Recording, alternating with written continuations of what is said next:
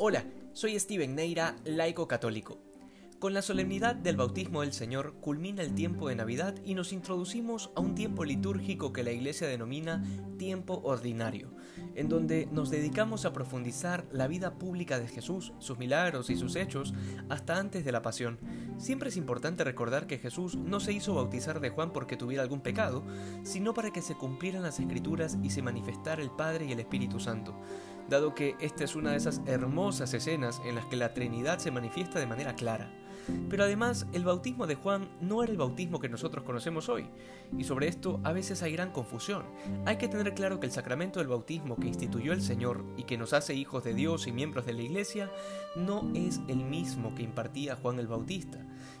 Este era un bautismo que, como él mismo nos lo dice, solo se realizaba con agua porque era una sombra, una prefiguración, un anuncio de lo que tenía que suceder después.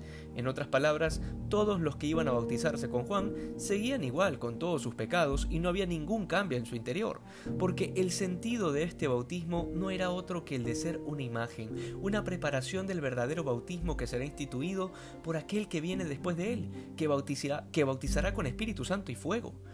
Pero, ¿qué tiene esto que decirnos a nosotros? Ya sabemos cuáles son los efectos del bautismo. Nos borra el pecado original, nos incorpora a la iglesia de Jesús y nos hace hijos de Dios. Digo, con estos efectos deberíamos estar viviendo el cielo en la tierra, pero tratemos de ir a la raíz de este sacramento.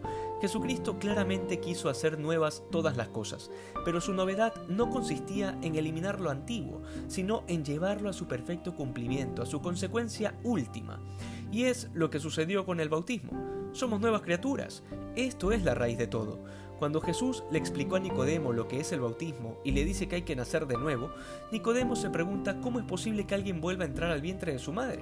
Porque claro, en su mente lo entendió todo de manera superficial y literal. Sin embargo, este nacer de nuevo implica ser bautizados en la muerte de Cristo y en su resurrección. Lo que nos hace nuevas criaturas es el hecho de morir al pecado y a nuestro hombre viejo, como dirá luego San Pablo, para vivir en la gracia de Dios. Siempre me cuestiono esto.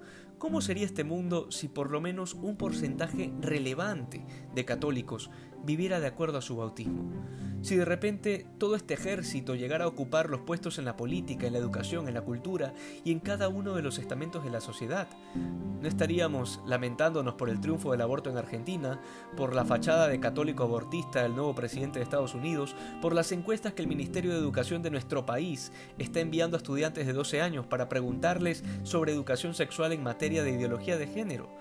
Todo esto sucede no solo porque hay gente que le sirve al demonio, sino sobre todo porque quienes se supone que deben servir a Dios están ocupados en las cosas de este mundo.